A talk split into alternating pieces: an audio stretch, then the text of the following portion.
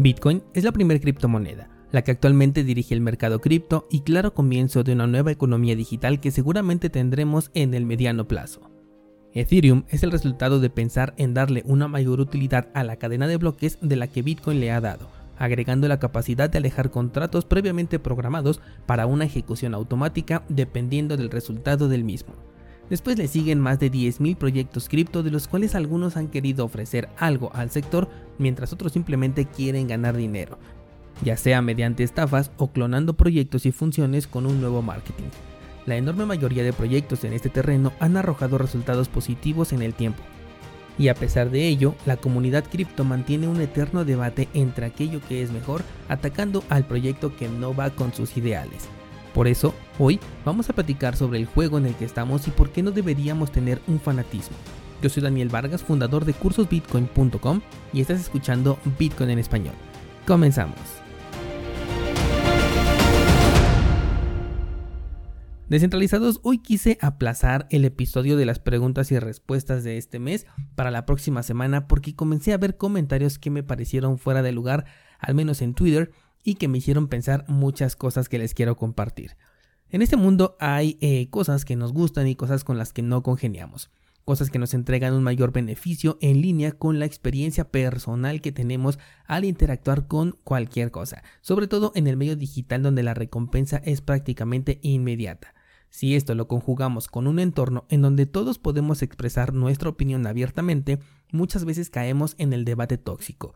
Y aunque existen comunidades muy maduras y respetuosas como la de los descentralizados, también estamos expuestos a otras comunidades que a veces no cuentan con esta característica. Me dejo de introducciones. La semana pasada navegaba por internet y me encontré con Cardano en tendencia.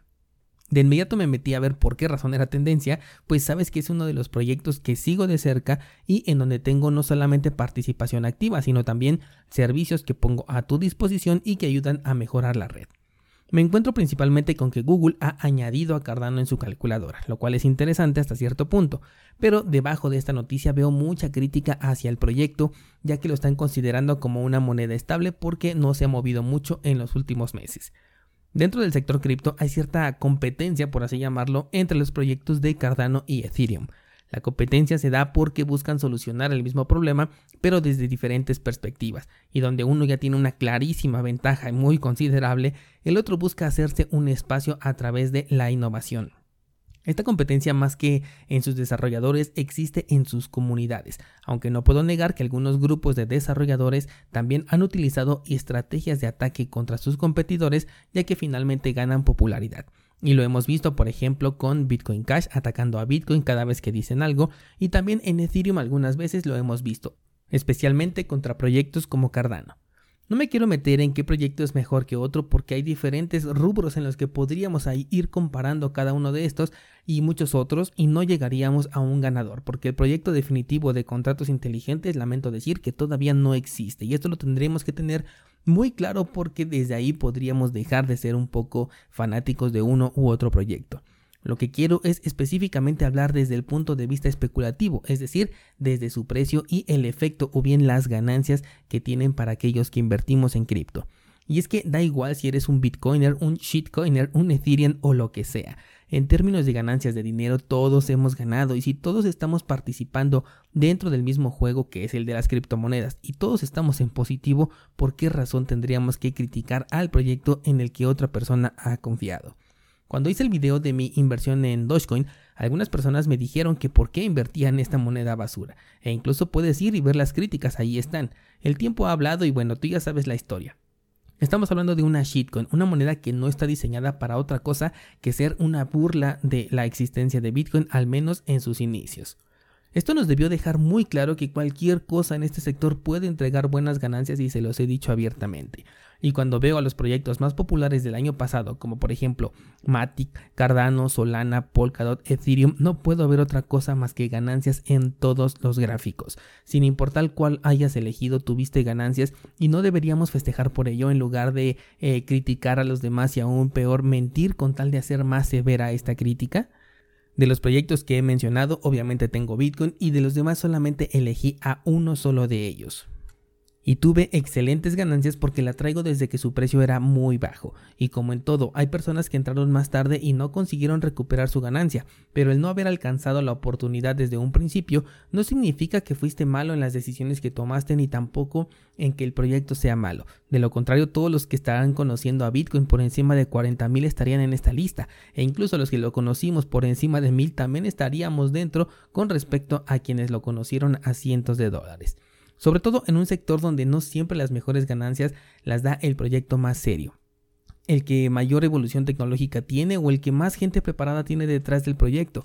Hay cientos de shitcoins entregando ganancias y no me queda otra más que decir que aquí hubo suerte involucrada en esta decisión, porque se le apostó a que un día, por ejemplo, Dogecoin iba a subir como lo había hecho en el pasado, pero la sorpresa fue que no solamente hizo eso, sino que se volvió loca por culpa de un tipo que mueve masas tecnológicamente hablando y el precio explotó. De ahí hubo quienes dijeron vamos a competir contra esta shitcoin y sacaron Shiba. Personalmente el proyecto me parece un completo scam en toda la extensión de la palabra, pero cuánta gente no ha ganado dinero con ello.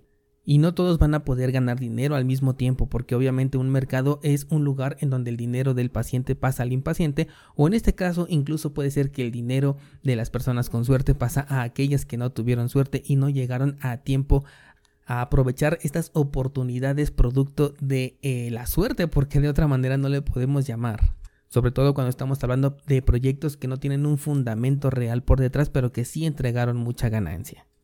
Las inversiones son un tema completamente personal que no considero que deba ponerse en la mesa para criticar. Quizás sí para el análisis, pero no para la crítica, y menos cuando los fundamentos de un proyecto muchas veces ni siquiera respaldan al precio del proyecto.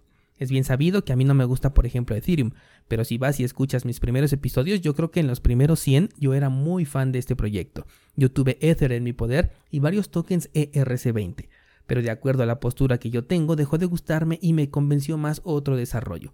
Pero así como cambié de opinión en su momento, Puedo volver a hacerlo en el futuro y decir que con los nuevos fundamentos ahora nuevamente me gusta Ethereum y ahí va otra vez Daniel a invertir. Y saben que les diría abiertamente porque yo lo único que hago en estos episodios es compartirles una experiencia personal. Cuando les hablo de precios, simplemente les comparto la postura con la cual yo estoy operando y les digo las razones por las cuales estoy operando de esa manera y de ahí ya tú lo podrás utilizar para complementar tu propio análisis. Y lo curioso es de que sin importar el tipo de análisis que hayas decidido hacer, si simplemente compraste barato y vendiste caro, casi en el 100% de proyectos cripto se tuvieron ganancias en algún momento. Me atrevo a decir al día de hoy que los únicos proyectos que sí han dejado un poco más de pérdida generalizada que de ganancia son los criptojuegos y probablemente se le unan los del metaverso, pero fuera de ello no le veo sentido a generar hate sobre otros proyectos cuando todos en su momento dieron muy buenas ganancias. Mi único objetivo con este episodio es compartir el mensaje de que todos los que estamos aquí compartimos el mismo juego y la gran mayoría nos encontramos beneficiados del mismo. Quizás sería más interesante enfocar esa energía en el uso nativo y descentralizado del sector que en crear micronichos con fanatismo. E incluso dentro del uso centralizado y descentralizado, mientras sea una decisión consciente, también es completamente respetable, porque cada quien tiene objetivos personales que pueden o no requerir de una interacción descentralizada. Me alegra enormemente que la comunidad que hemos creado de descentralizados sea de sana convivencia y si quieres formar parte de esta eh, comunidad solamente basta con que te unas a nuestro grupo de Discord que es completamente gratis y de libre acceso para que sigamos compartiendo experiencias, oportunidades, curiosidades y mucho más. Espero ver tus comentarios por allá y mañana por aquí seguimos platicando.